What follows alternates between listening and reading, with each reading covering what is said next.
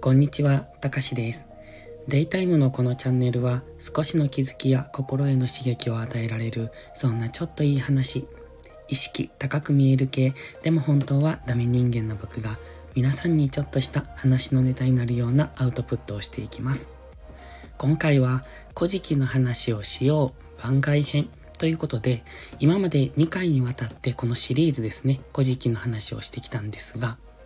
その、うんとしてきた中で、えー、自分が疑問に思ったこととか調べたこと、まあ雑学というか番外編ですね、を今回は少しお話ししようと思います。まず、そもそも今お話ししている古事記の話は、古事記っていうのは上中下の3巻からなるんですが、その上巻っていうのは神話の世界なんですね。で、え皆さんが知っている、もちろん僕も知っているのが神話の世界。その後はね、歴史の、うーん、社会の教科書に載ってるような話になるので面白くないので、とりあえずは神話の話だけを今してるんですけれども、その中で出てくるのが、まず高間ヶ原。これは、えっ、と、天上界ですね。天界です。で、そもそも神様の世界の話なので、天界の話なんですね。ただ、これっていうのはもともと、うんと、その、人が想像したものですので、おそらく現実世界、この地上にも似たような、えっ、ー、と、ものがあるんじゃないかっていうところから、この古事記に出てくるものは実際に存在するんじゃないかっていうことで、いくつか調べてみたことがあります。まずは、高間ヶ原にある、うんと、天の岩戸ですね。これはアマテラスが閉じこもったとされる洞窟なんですが、ここを調べたことがきっかけでした。で、この天の岩戸っていうのは結構日本の各地に存在すると言われているみたいなんですね。まあ実際のところ、これは神話の世界の話なので、どこが本物っていうのはわからないと思うんですが、まあその中で天の岩戸って調べると、実際、えっ、と、いくつか出てくるんです。で、えっ、と、京都と奈良、そして有名なのが宮崎県の高千穂町っていうところにある天の岩戸神社っていうところが実際の天の岩戸じゃないかというそういう話ですね。まあ昔のことですし、今がたまたまその天の岩戸神社、宮崎県の天の岩戸神社が有名っていうだけで、本当にそこがモデルになったかどうかっていうのはわからないんですが、きっとネットでね、検索するとこの宮崎県の高千穂町にある天の岩戸神社が一番に上がってきます。で、まあ僕個人としては ちょっとうさんくさいなって思うんですよね。で、この天の岩戸神社は、その天の岩戸という洞窟なのか、その実際今天の岩戸っていうのは岩で閉じられてるわけじゃないですか。アマテラス大神が出てきた後に、多分、うんと岩で閉じられてるんだと思うんですが、まあその岩が祀られている、えっ、ー、と、ご神体になっているっていうことなんですね。で、その天の岩戸神社からそのご神体を見るのっていうのは、えっとね、なんかどうも谷っていうのか崖っていうのかそういうところで川を挟んだ向こう側にあるらしいんです。で、今は樹木が生い茂っていて、その姿を見るのができないというか、わからないみたいなことが書いてました。ので実際のところそこに本当に洞窟があるのかどうかはわかりませんけれども、調べてる中では洞窟の、うん、画像とか話は上がってこないんですね。確かに洞窟をご神体にしているとは書いているんですが、ちょっとどうなのかなって僕個人としては思ってます。で、えっと、何よりもね、これ不思議なのが、この古事記っていうのが書かれたのは、えっとね、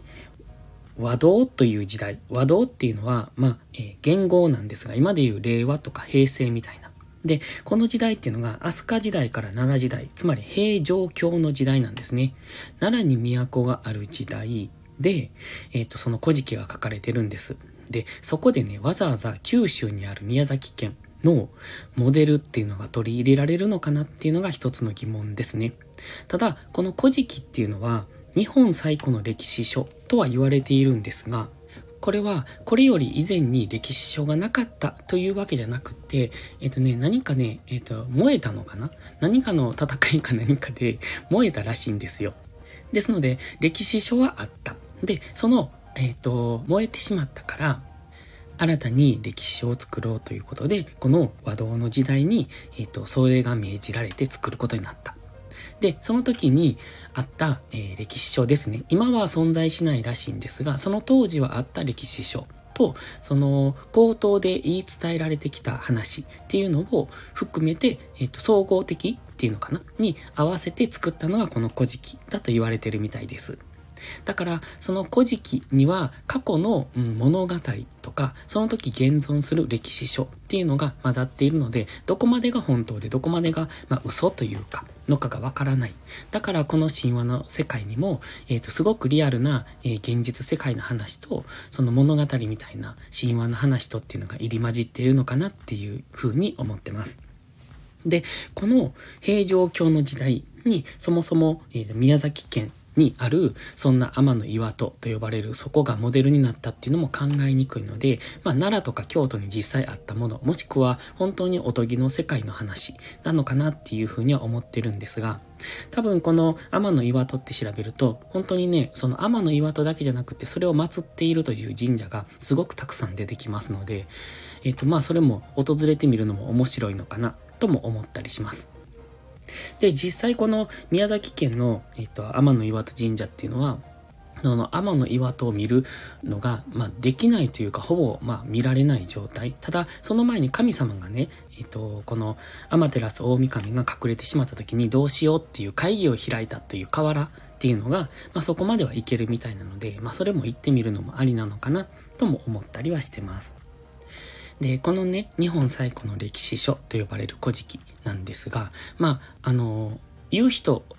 によっては、日本最古のエロ本みたいなことが書いてあることもあるんです。まあ確かに、まあそういう表現がなきにしもあらずだなと。まああの、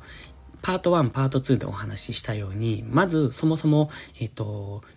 イザナギとイザナミが国生みをした時の行為っていうのもそうですし、まあ、書き方がちょっと微妙にグロいなと思ったし、あと、この間出てきました天のうずめ。雨のうずめですね。この人が、うんと、踊りを踊った時に、上半身か半身を、その丸出しにして踊ったっていう、そういう表現とかも、なんとなくね、不思議な感じをやっぱすごく受けるんですよね。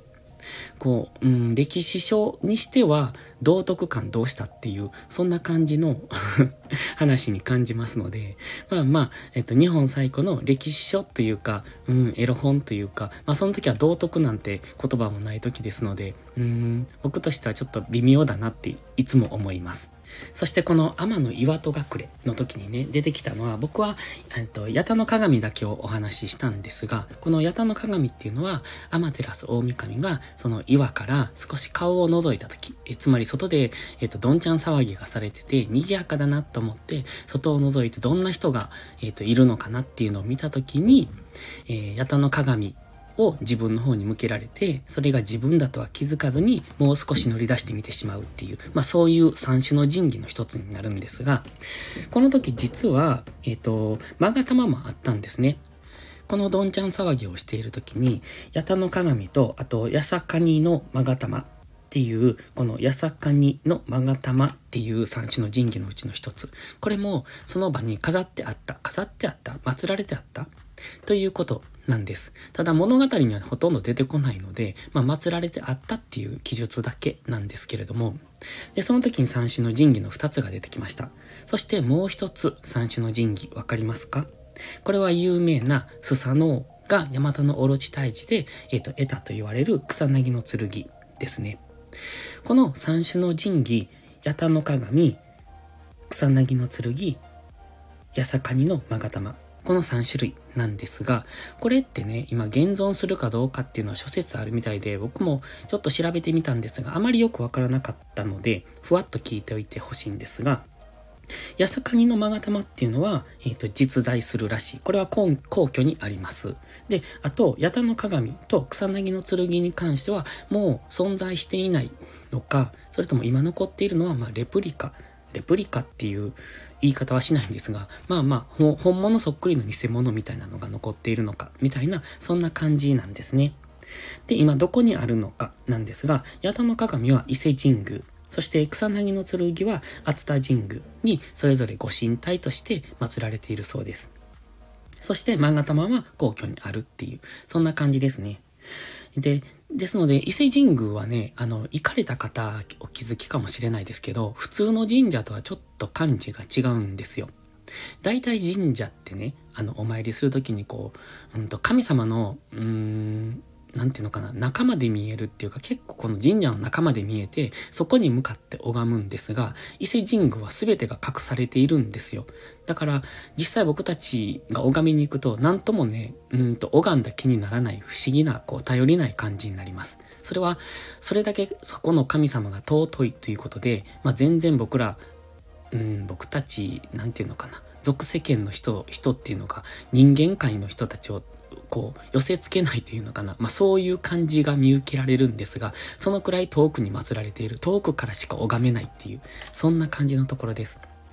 まあ、あの、三種の神器も祀られていることですので、まあそういう意味でそうなのかなっていう感じはしますが、もしよかったら一度ね、伊勢神宮、下空も内空もそうですが、どちらも、あの、すごく頼りない感じがします。それだけ神聖な場所といえばそうなんですが、こう普段、こうお参りをした時の感覚とは大きくずれてますので、もしよかったら行ってみてください。そしてね、出雲大社に行ったことがあるんですが、あそこも結構好きなんですよ。僕は3回ぐらい行ったのかな。ここからだと結構遠いので、うん、車で5時間ぐらいかかったと思います。ので、まあまあでもすごくいいところなんですが、あの、出雲大社に行った時にね、すごく思ったことがあって、この参道と呼ばれるこの出雲大社までの道沿いに、マガ玉が売ってるんですよ。で、どうしてそんなにマガ玉が売られてるのかなってずっと思ってたんですね。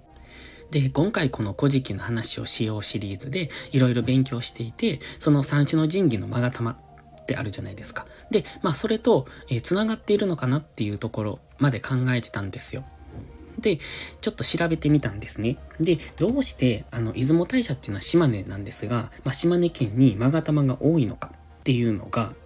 えっとね、縄文とか弥生時代の装具品としてもともと勾玉っていうのは、えー、使われていた。だから、その飾る、身に飾るって意味ですよね。そしてそれはまあ、魔除けとか幸運のお守りとして使われていたみたいです。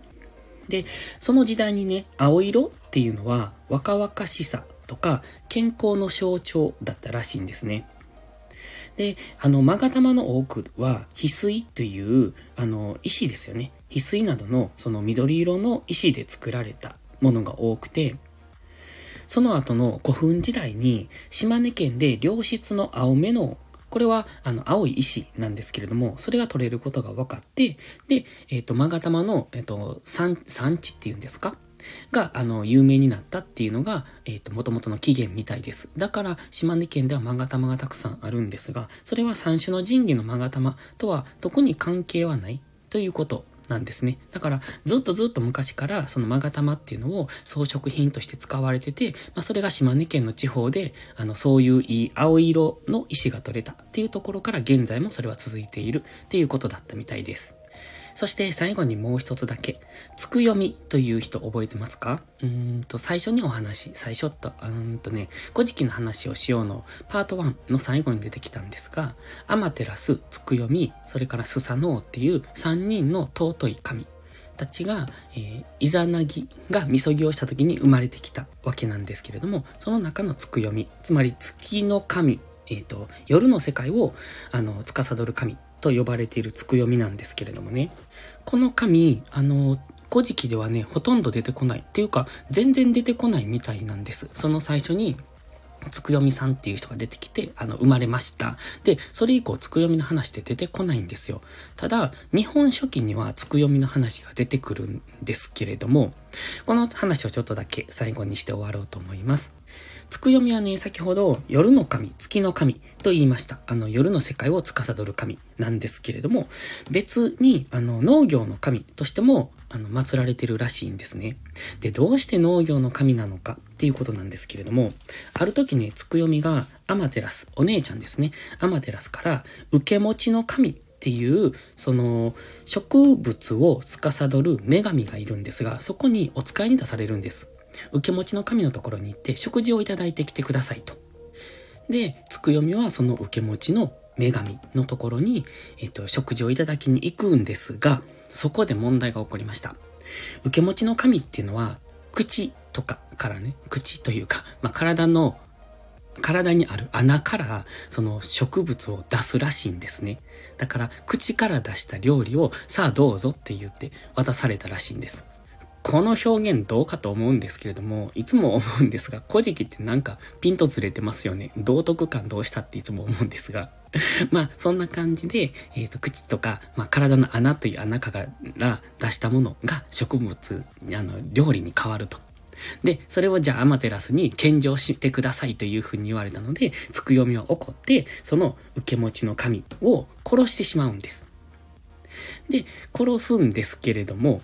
その死体からは、えっ、ー、と、五穀ですね。冷えとか、泡とか、稲とか、豆とか、そういうものが出てきたんですよ。つまり、受け持ちの神を殺したその受け持ちの神の体の中からそういう五穀が生まれてきたんですね。だから、五穀の種を得るきっかけを作ったというところで、つくよみは農業の神として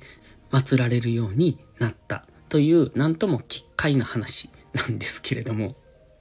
でね、ここからもう少し話がありまして、で、つくよみはお姉ちゃんのところに帰るんです。アマテラスのところに帰ります。そして、受け持ちの神を殺したことを報告します。じゃあ、アマテラスは激怒したらしいんです。なんてことをしたんだって言って。